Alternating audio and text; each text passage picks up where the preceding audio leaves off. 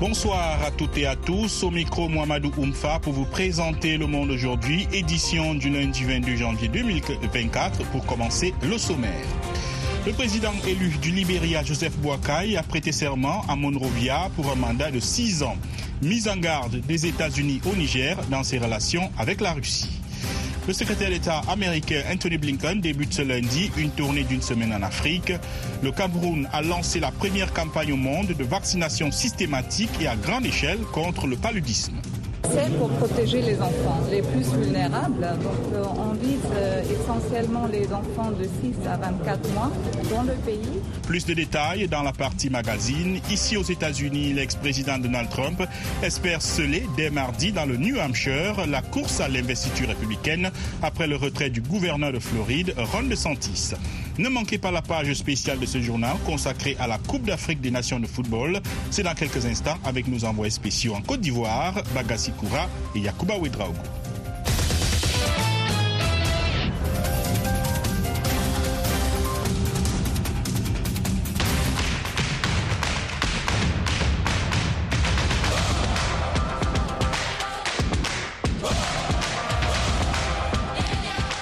De la Cannes 2023 en Côte d'Ivoire. Pour commencer cette édition, Guinée équatoriale, euh, Côte d'Ivoire, Guinée-Bissau, Nigeria, Ghana, Mozambique et Cap-Vert, Égypte sont les affiches de la troisième et dernière journée de la phase de poule dans les groupes A et B.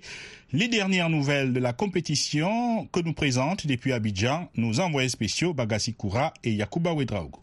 Bonsoir à tous. En dehors de ces rencontres, la poule B joue aussi ses derniers matchs de la phase de groupe. Déjà qualifié pour les huitièmes avec six points, le Cap Vert fait face à l'Égypte, deuxième avec deux points, à 20h temps universel. Les Pharaons doivent nécessairement gagner pour poursuivre leur aventure dans cette canne et ils devront le faire sans leur attaquant vedette Mohamed Salah, blessé et qui devra rejoindre Liverpool pour se soigner selon son club anglais, la Fédération égyptienne de football. À la même heure, le Ghana et le Mozambique, un point chacun, s'affrontent. Pour rappel, seuls deux premiers de chaque poule se qualifient pour les huitièmes de finale, ainsi que les quatre meilleurs troisièmes de l'ensemble des groupes réunis. Hier se sont joués les derniers matchs de la deuxième journée. Le Maroc devra encore attendre à la faveur des derniers matchs de la deuxième journée de la phase de poule. Les Lions de l'Atlas ont manqué l'occasion de se qualifier directement pour les huitièmes de finale.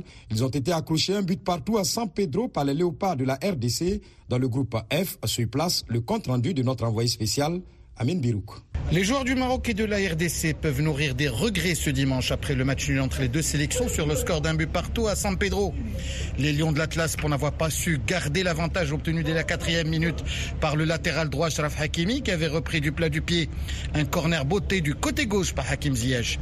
Les Léopards, pour avoir laissé filer leur proie après l'égalisation obtenue à la 76e minute par Silas Katompa. Entre-temps, les quatrièmes du mondial 2022 au Qatar ont idéalement entamé le match. Après l'ouverture du score, ils s'étaient même procuré de nombreuses situations pour doubler la mise. Mais petit à petit, les Congolais ont pris l'ascendant et ont même manqué un pénalty avant la mi-temps par Cédric Bakambu à la 42e minute. La frappe trop croisée de l'attaquant de Galatasaray touchant le poteau de Yacine Bounou. Après la pause, les représentants du royaume chérifien subissaient les conditions du match. Essorés par une chaleur et une humidité étouffantes, ils finissaient par craquer, laissant leurs rivaux prendre le jeu à leur compte et ainsi s'emparer du point du nul. Un résultat qui permet aux deux sélections de garder leur destin en main dans ce groupe F. Les Paulins de Regragui pour finir premier et ceux de De Sabre pour se qualifier aisément en huitième de finale. Cela dépendra normalement des résultats des matchs Zambie-Maroc et RDC-Tanzanie prévus mercredi prochain à San Pedro et Corogo. Mais ceci est une autre histoire. Depuis San Pedro, Amin Birouk pour la VO Afrique. Malgré ce nul, le Maroc conserve la première place du groupe F devant la RDC deuxième avec deux points tout comme la Zambie après le nul un but partout de Chipolo Polo face aux Tanzaniens. Pour le coach de la RDC, Sébastien Desabre, ce match nul face au Maroc est bon à prendre. C'est déjà un sentiment de satisfaction d'avoir pu tenir tête à la meilleure équipe d'Afrique. Sentiment un peu de, regret par rapport au but qu'on prend tôt dans la rencontre. Après, forcément, je suis très fier de très très fier de mes joueurs, de la débauche d'énergie qu'ils ont mis, mais surtout de la, qualité dans laquelle ils ont répondu après ce, but très très tôt. Sébastien Desables, sélectionneur de la RDC au micro d'Amin Birouk, notre envoyé spécial à San Pedro. Belle opération pour les Bafana Bafana de l'Afrique du Sud qui ont pulvérisé la Namibie 4 à 0, dont un doublé de Temban Zouane. Dans le groupe E, le Mali reste en tête de cette poule suivi par l'Afrique du Sud qui dévance la Namibie au goal à virage. La Tunisie ferme la marche avec un seul point pris en deux sorties. À l'issue des matchs de la deuxième journée, seuls deux pays ont arraché deux victoires pour s'assurer leur place en huitième. Le surprenant Cap Vert et le champion en titre, le Sénégal. Pour Abdoulaye Traoré Di Ben Badi, ancien international ivoirien, il y a un nivellement des équipes vers le haut. le niveau est très élevé. Parce que euh, à ce stade de la compétition, il n'y a plus de petites équipes euh, en griffe. Les équipes inattendues ont été euh, le Cap Vert, même l'équipe de Guinée-Bissau, qui est la plus petite nation du football a démontré qu'il faut compter avec. Abdoulaye Traoré, Ben Badi, ancien international ivoirien, vainqueur de la Cannes 1992 avec la Côte d'Ivoire au Sénégal. C'est aussi l'avis d'Assalfo, le lead vocal du groupe Magic System, concepteur de l'hymne de la Cannes. Il nous explique comment cette idée a germé. C'était un gros challenge, donc il fallait trouver... Euh, une composition qui diffère des autres hymnes parce que ce qu'on avait remarqué, c'est que personne ne se souvient des hymnes des Cannes passées. Et nous, on n'avait pas voulu que notre hymne soit oublié. C'est comme ça que je me suis mis à écrire des textes euh, qui pouvaient parler de fraternité, d'amour, d'amitié, d'hospitalité. Et on a, pu faire ça. Après, il fallait trouver aussi une manière d'associer d'autres acteurs africains qui pouvaient aussi permettre euh, à travers d'autres langues de faire passer ce message. D'où Yemi Adadé pour les anglophones et Mohamed Ramadan pour les arabophones. Donc on a réussi à faire passer le message dans toutes les langues. Asalfo, lead vocal du groupe Magic System, concepteur de l'hymne de la Cannes. Bagassi Koura, Yakuba Ouedraogo, Abidjan, Ouvewa Afrique.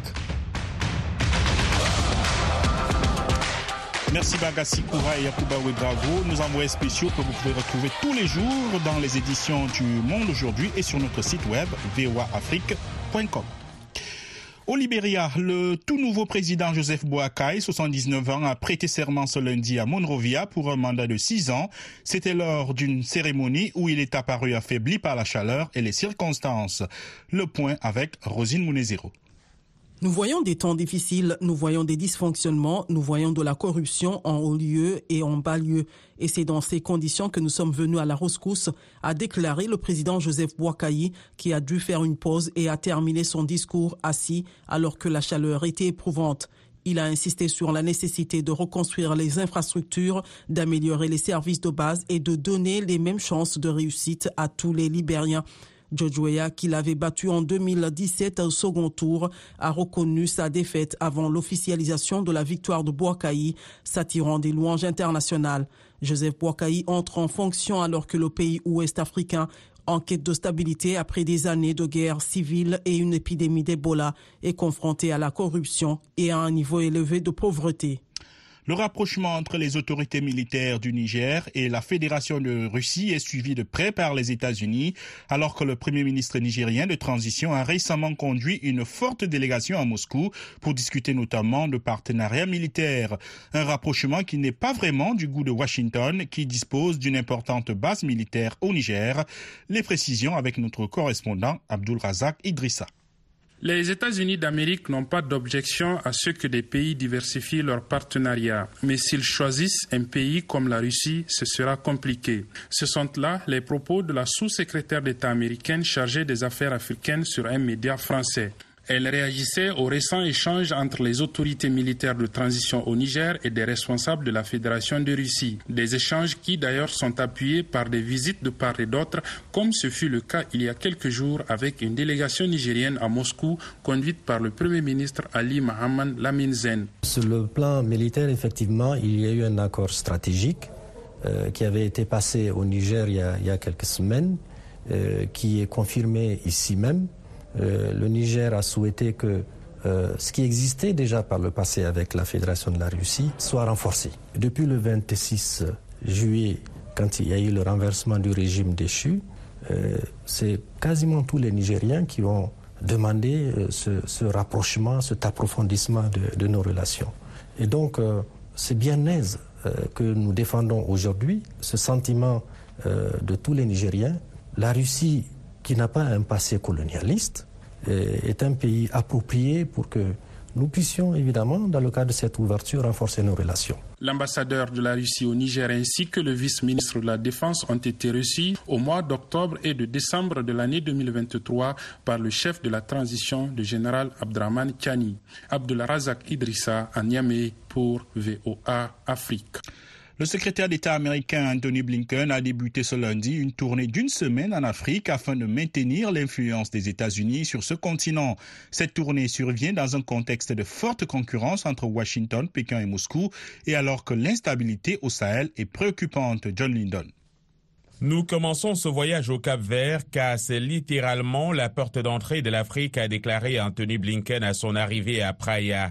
L'une des choses dont je suis très fier est le fait que grâce au Millennium Challenge Corporation, les États-Unis ont pu investir de manière significative dans la modernisation et l'amélioration de ce port. Le Cap Vert est le seul pays au monde à avoir mené à bien deux projets dans le cadre du Millennium Challenge Corporation et s'engage dans un troisième qui va se concentrer sur la connectivité régionale, l'intégration et le renforcement des liens économiques entre les pays d'Afrique de l'Ouest. Après une rapide escale au Cap Vert, Anthony Blinken a rejoint la Côte d'Ivoire. Le compact du Millennium Challenge Cooperation avec la Côte d'Ivoire d'une valeur de 536,7 millions de dollars comprend des projets dans les domaines du transport et de l'éducation, ainsi que l'amélioration des systèmes d'entretien de ces infrastructures.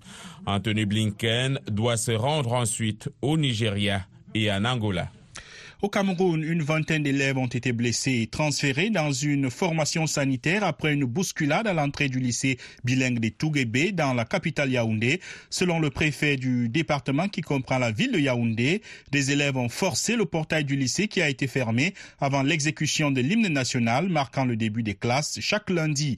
Des policiers appelés en renfort ont été pris à partie par des jeunes qui leur ont lancé des projectiles. Beaucoup de personnes n'ayant aucun lien avec l'établissement sont aussi responsables d'actes de vandalisme, a ajouté le préfet. VOA Afrique, à Washington, vous êtes à l'écoute du monde aujourd'hui. L'armée israélienne a livré ce lundi des combats acharnés contre le Hamas à Khan Younes dans le sud de la bande de Gaza, alors que la pression internationale monte sur Israël pour préparer une issue à la guerre, incluant la création d'un État palestinien, dit Israël doit accepter la solution à deux États pour garantir sa sécurité, ont souligné plusieurs ministres des Affaires étrangères de l'Union européenne avant de rencontrer en tête-à-tête -à, Bruxelles leurs homologues israéliens et palestiniens. Sur le terrain, des témoins ont fait part de tirs d'artillerie nourris, de progression de chars israéliens et d'affrontements près de l'université d'Al-Aqsa et de l'hôpital Nasser à Khan Younes selon le Hamas qui accuse l'armée israélienne d'avoir visé cinq structures abritant 30 000 déplacés. Des dizaines de personnes ont été tuées dans le secteur. L'armée israélienne dit avoir pris contrôle de postes de commandement du Hamas à Khan Younes. À la frontière entre Israël et le Liban, les échanges de tirs entre Tsahal et le Hezbollah ont fait 200 morts, dont 146 combattants au sud du Liban. Le conflit exacerbe les tensions dans la région. Les alliés du Hamas sont réunis autour de l'Iran au sein d'un axe de la résistance avec notamment le Hezbollah libanais et les rebelles yéménites houthis. Israël doit accepter une solution à deux États pour mettre fin à la guerre et garantir sa sécurité, ont souligné des ministres des Affaires étrangères de l'Union européenne avant une réunion où ils ont rencontré séparément leurs homologues israéliens et palestiniens. Reçu lundi matin par les 27, le chef de la diplomatie israélienne euh, a affirmé avoir fait le déplacement à Bruxelles pour s'assurer du soutien des Européens dans la guerre menée par son pays pour démanteler le Hamas et obtenir la libération des otages que l'organisation palestinienne retient encore. Son homologue palestinien Riyad al-Maliki, reçu dans l'après-midi, a en revanche insisté sur la nécessité d'obtenir au plus vite un cessez-le-feu à Gaza. Ici aux États-Unis, les yeux sont rivés demain, mardi, vers euh, sur Donald Trump, favori pour remporter la primaire républicaine du New Hampshire. Après le caucus de l'Iowa, le New Hampshire donne traditionnellement le coup d'envoi des primaires pour désigner les deux candidats qui vont s'affronter pour la présidentielle en novembre prochain.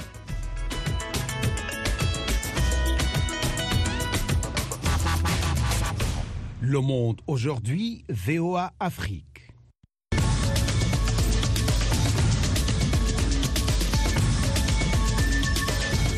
Vous êtes à l'écoute du monde aujourd'hui sur VOA Afrique. Mohamedou Oumfa, toujours avec vous maintenant, la partie magazine. Au Sénégal, le Conseil constitutionnel a annoncé samedi une liste finale de 20 candidats retenus pour la présidentielle du 25 février. L'opposant emprisonné Ousmane Sonko et Karim Ouad, fils de l'ancien président, ont été exclus, ces derniers en raison de sa double nationalité franco-sénégalaise. Pour une analyse, Eric Manirakiza a joint à Dakar l'analyste Ibrahim Akan du bureau ouest-africain de l'ONG Osiwa. Pour euh, Sonko, presque tout le monde s'y attendait parce que depuis près de deux ans, il n'y avait que pour lui, toutes les actions avaient été menées pour euh, l'éliminer euh, de cette présidentielle et donc tout le monde s'attendait à ce que euh, Sonko ne puisse pas passer et je pense que son parti lui-même était tellement sûr de sa non-candidature qu'ils ont présenté d'autres candidatures qui heureusement ont passé parce que parmi les 20, il y a trois qui sont plus ou moins proches euh, de Sonko, dont le numéro 2 de, du parti PASTEF qui a été dissous. S'agissant de Karim Ouad, je pense que c'est vraiment une surprise et ce qu'on peut dire en ce moment précis, c'est qu'il est lui-même responsable de ce qui lui est arrivé. Il savait qu'il avait la double nationalité, il savait qu'il ne devait se prévaloir que d'une seule pour participer à l'élection présidentielle au Sénégal. Malheureusement, il a attendu euh, pratiquement euh, la fin du processus de présentation des candidatures pour acter euh, sa renonciation à la nationalité française et le décret, je pense, est sorti après qu'il ait fait une déclaration sur l'honneur qu'il n'avait qu'une seule nationalité. Ça va perturber le, une partie du travail de, de, son parti parce que ce sera maintenant pratiquement impossible pour le PDS de nommer une autre personne pour être le candidat du parti. Quelle est la probabilité que la situation actuelle avec un candidat en prison comme Bassirou Diomaye Faye crée une surprise électorale au Sénégal? Y a-t-il des précédents historiques de situations similaires dans le pays? Non, vous savez, cette élection est vraiment unique dans les annales de l'histoire politique du Sénégal.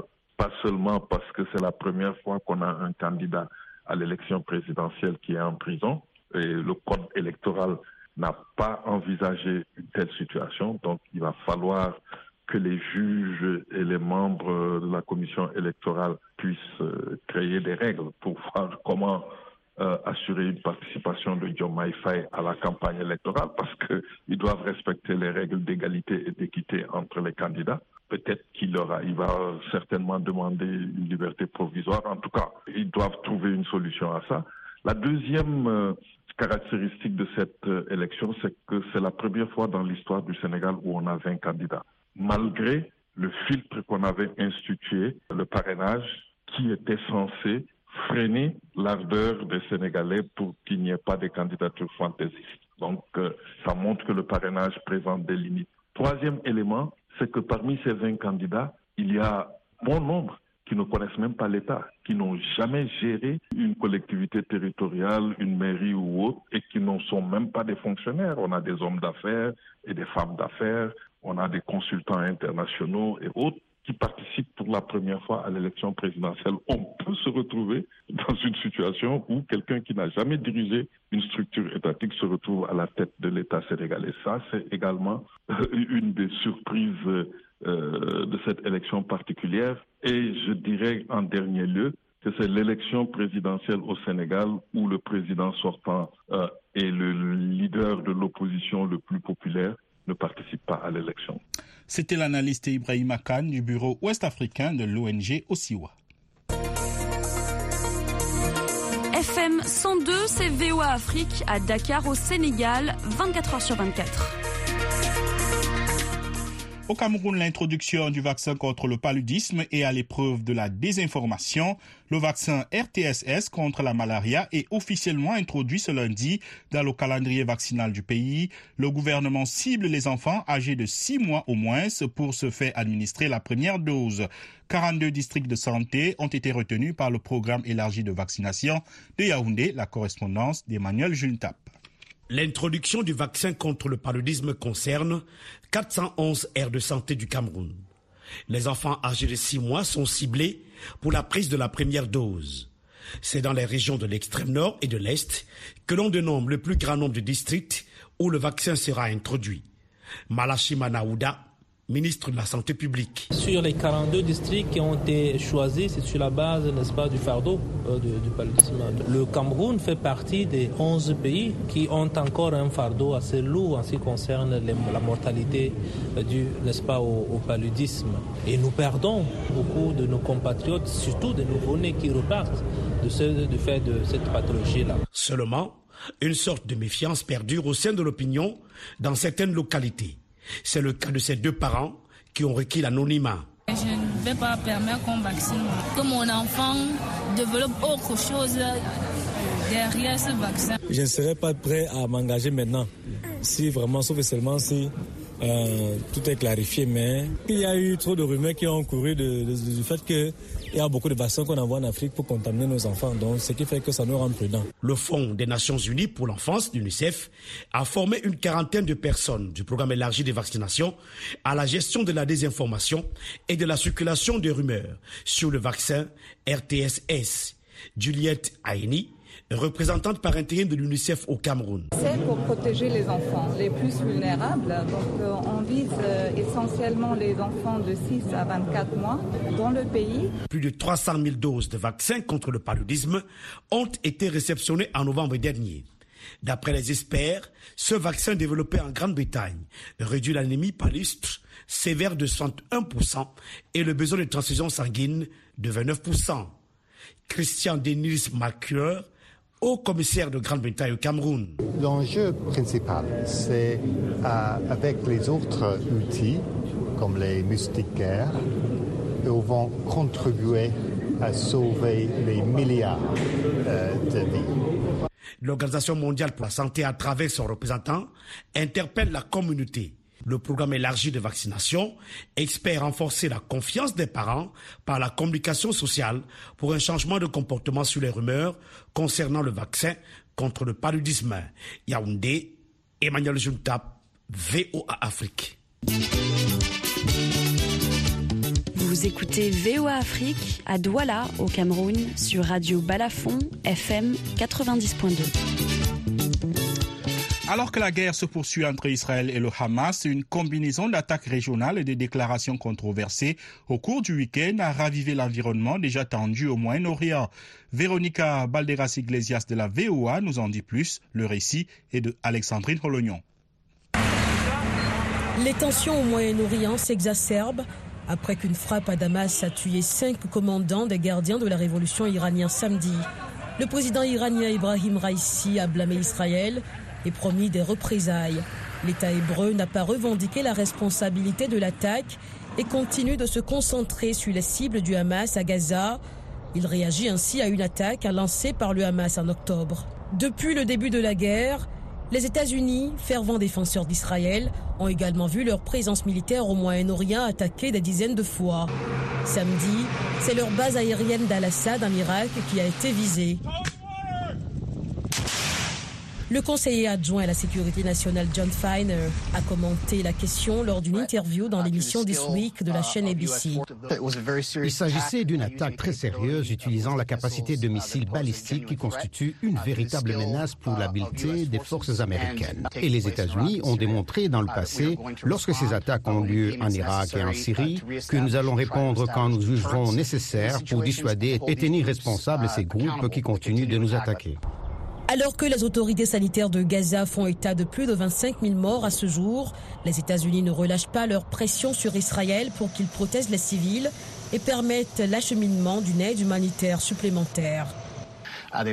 Ils ont annoncé ces derniers jours qu'ils allaient autoriser la livraison de farine dans le port israélien d'Ashdod, puis dans la bande de Gaza. Ce sont des mesures modestes mais importantes, mais elles ne sont pas non plus suffisantes. Dans un contexte de pénurie alimentaire, des volontaires ont distribué du pain aux Palestiniens déplacés à Rafah.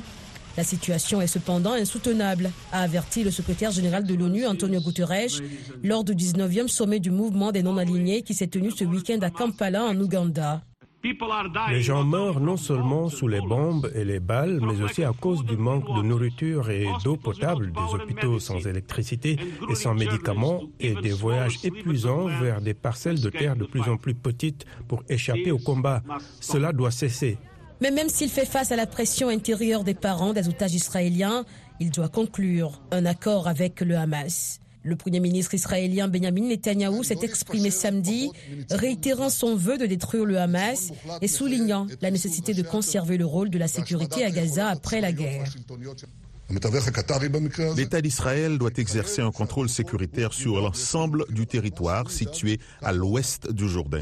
C'est une condition nécessaire. Et si elle entre en conflit avec l'idée de souveraineté palestinienne, que faire?